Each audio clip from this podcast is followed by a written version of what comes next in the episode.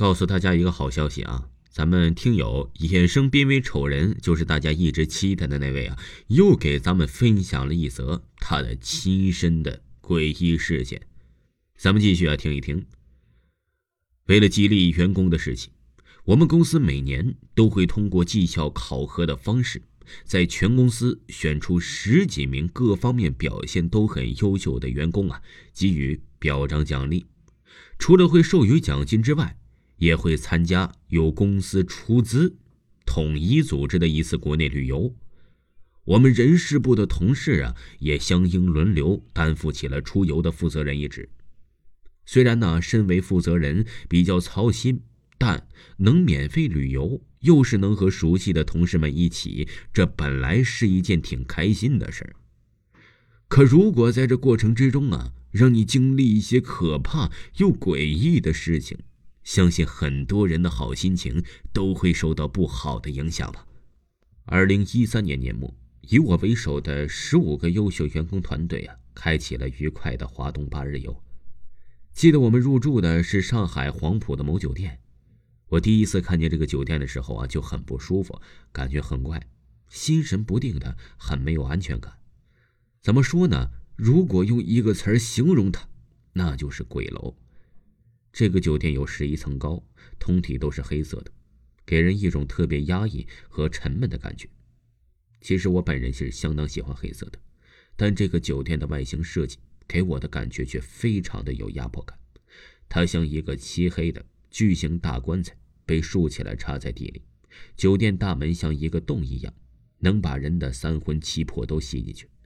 可能是我太过敏感吧，我就觉得气场不对。人一旦住进去就出不来，于是我立刻呀和地导协调了，建议更换酒店。但由于我们到的时间呢已经接近午夜了，大部分的同事有的累了就不愿意再折腾，没办法，我们就住了进去。而事实和我预感的一样，这家酒店呢是的确有点问题。这入住后的第二天，我们早上八点集合去上海欢乐谷游玩。大家呀都准时的在车内等候了，可要当出发的时候，有一个男同事突然说他手机落在房间了，要回去取手机。我们整个团队啊都是住在四层的，所以按照正常的速度来讲，坐电梯上下楼，再加上拿手机呀，最多也就五分钟，肯定是够了。可是我们在车上等了将近二十多分钟，也没等见他下来，地导就有点着急了，怕耽误了。提前预定好的入园时间呢？于是啊，我立刻跑下车想看看怎么回事。当我从一楼坐上电梯呀，就很自然的按了下四楼的按钮，电梯开始缓缓上行。到了四楼后啊，按钮正常灭掉了。于是我准备从电梯里走出去，可奇怪的是，这个电梯门并没有打开。于是我就按了电梯门的那个按键，但门呢依然没有反应。我正纳闷的时候，电梯又开始上行，一层都没有停，直达十一楼。其实到此刻为止都没有害怕，因为觉得可能是电梯自身的原因。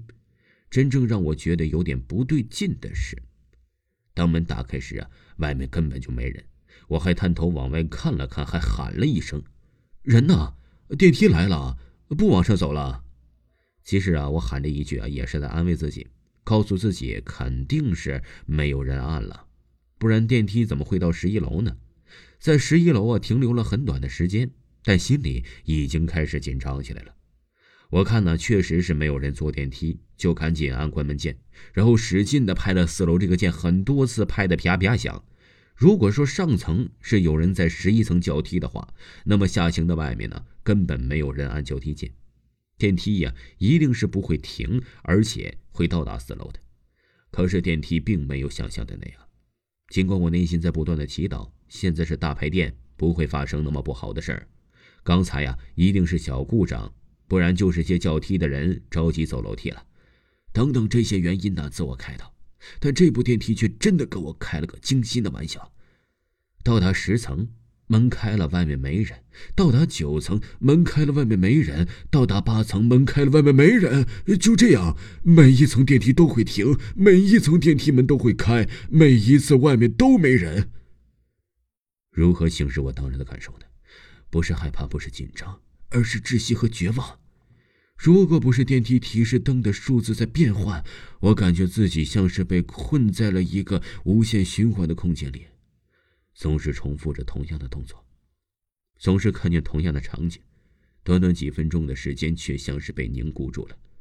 我的大脑在当时像是停止工作了一样，一片空白，一口气哽在嗓里，呼不出来，也咽不下去。我甚至有点怀疑我自己是不是由于过度紧张而产生幻觉的。正在我整个人都在愣神的状态，四楼到了，门开时我同事就站在门外，他看到我也很诧异，问我是不是也落东西了回来拿。我直愣愣的看着他，一句话也说不出来。随后一声嚎啕大哭，一连哭还一边骂他。等回到车上之后啊，我就立马说了整个事情的经过。他居然一脸不可思议，他说：“电梯明明是从一楼上来的，根本就不是从楼上下来的呀！”门一开，我就在里面，像个蜡烛一样站在那儿啊，眼珠子瞪着老大看着他，然后就像是谁踩着尾巴一样，嗷的一声就开始哭。我那一声哭啊，真的是堪比陕西秦腔，不但高亢，还蜿蜒曲折，给他吓得一激灵，差点尿了裤子。他再三跟我保证，的确是看到电梯从一楼上来的，他不会跟我开这种玩笑的。听他这么一说呀，我真的是浑身的血都凉了。如果我的同事说的是真的，那我当时经历的一切又是怎么回事？难道说我真的是精神分裂吗？难道一切都是我幻想出来的吗？带着这种心情啊，当天玩的也不是很尽兴，但还是努力把自己从这件事情抽离出来了，努力放松自己。本以为不再会发生什么事儿了，可是噩梦却没有结束。听众朋友，本集播讲完毕，感谢您的收听。最后啊，梅花还是很希望大家可以关注一下咱们的圈子，咱们的圈子里都是每次会分享故事。圈子里更加精彩，感谢您对圈子的关注，咱们下期再见。